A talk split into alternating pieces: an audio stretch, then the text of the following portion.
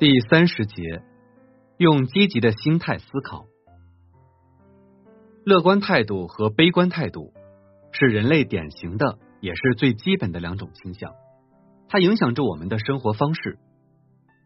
人的一生转瞬即逝，积极面对也是一天，消极逃避也是一天。所以，为什么不用积极的心态去面对生活呢？一个积极心态的人。并不否认消极因素的存在，他只是学会了不让自己沉溺其中。一个消极心态者，常能心存光明远景，即使深陷困境，也能以愉悦和创造性的态度走出困境，迎向光明。积极心态能使一个懦夫成为英雄，从心智柔弱变为意志坚强。首先，让我来给你讲一个故事吧。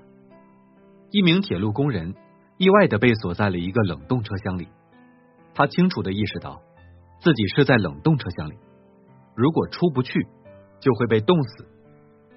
后来不到二十个小时，这名工人的同事就及时发现他失踪了，他们打开了冷冻车厢，不幸的是，工人已经死去了。经医生证实，他是冻死的。可是他的同事仔细检查了车厢后。坚称这绝对不可能。原来冷气开关最近并没有打开过。然而那位工人确实死了，因为他确信在冷冻的情况下是不能活命的。他给自己下了死亡判决书。悲观态度是由心理暗示引起的，在极端的情况下又会影响生理器官。极度悲观的情绪甚至会导致死亡。这个意外的事故就证明了这一点。就像美国医生做过的一个实验，他们让患者服用安慰剂，安慰剂是用水、糖加上色素配制的，外观和药相同，却没有药的成分。然而，当患者相信安慰剂的药理，也就是说，当他们保持积极的态度时，治疗效果就很显著。这种对身体无害的疗法。通常能起到和真正的药物治疗一样好的效果。悲观主义者在行动之前已经认为自己是无可挽救了，乐观主义者却总是假设自己是成功的，也就是说，他在行动之前已经成功了一半。而积极者就是这样的人，当他的鞋子穿破的时候，他只是认为他回到了光脚走路的时代。消极者说。我只有亲眼看见了才会相信。积极者说：“只要我相信，我就能看见。”积极者采取行动，消极者静止不动。积极者看见半杯水，会说它满了一半；消极者看见同样的半杯水，会说它有一半是空的。原因很简单：积极者往杯子里倒水，而消极者却从杯子里取水。接下来，我再结合一个故事给你讲讲。米歇尔曾经是一个不幸的人，他以前是海军陆战队队员，一次意外事故把他身上一多半的皮肤都烧坏了。为此，他动了十六次手术。手术后虽然保住了一条命，但他再也无法拿起叉子，无法拨电话，也无法一个人上厕所。常人难以忍受这些痛苦。但经历过许多磨难的米歇尔，从不认为自己被打败了。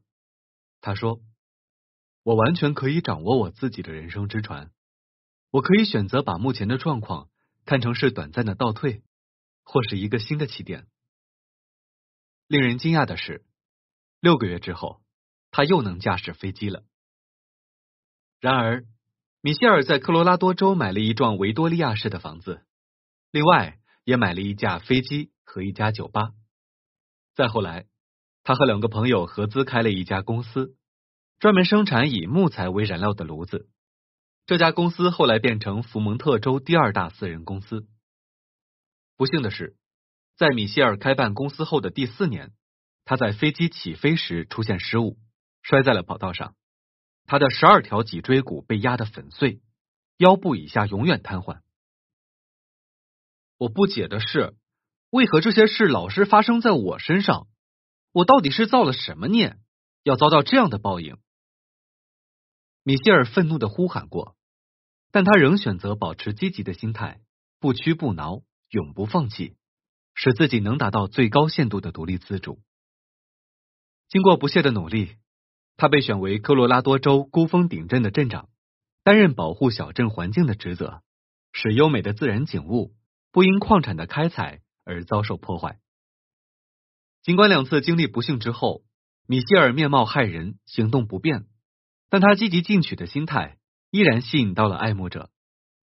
身体上的残疾同样无法阻挡他拿到公共行政硕士证书，无法让他放弃飞行活动。环保运动及公共演说。米歇尔说：“我瘫痪之前可以做一万件事，现在我只能做九千件了。我可以把注意力放在我无法再做的一千件事上，也可以把目光放在我还能做的九千件事上。我要告诉大家，我的人生曾遭受过两次重大的挫折。既然我能做到不把挫折当成放弃努力的借口。”那么，你一定也可以。你可以退一步，想开一点，然后你就会发现，那些过去的事也没什么大不了的。由此可见，积极的人生态度是获得成功的一项重要原则。在生活中，成功和失败之间仅仅只有毫厘之差。你可将此原则运用到你所做的任何工作上。如果你能保持积极的心态，就无法从工作中得到最大的效益。事实上，用积极的心态思考，能够为你的目标服务，让你享受到内心的平静、驱除恐惧的信心、长久的友谊、健康长寿的生活以及人生的智慧。如果你所抱着消极的人生态度，你将会尝到以下的苦果：浮躁的内心，敌人多。朋友少的处境，挥之不去的烦恼与悲伤，生理和心理上的疾病。通过比较，到底应该树立什么样的人生态度，应该是显而易见的了。好了，这一节就给你讲到这儿，感谢你的收听。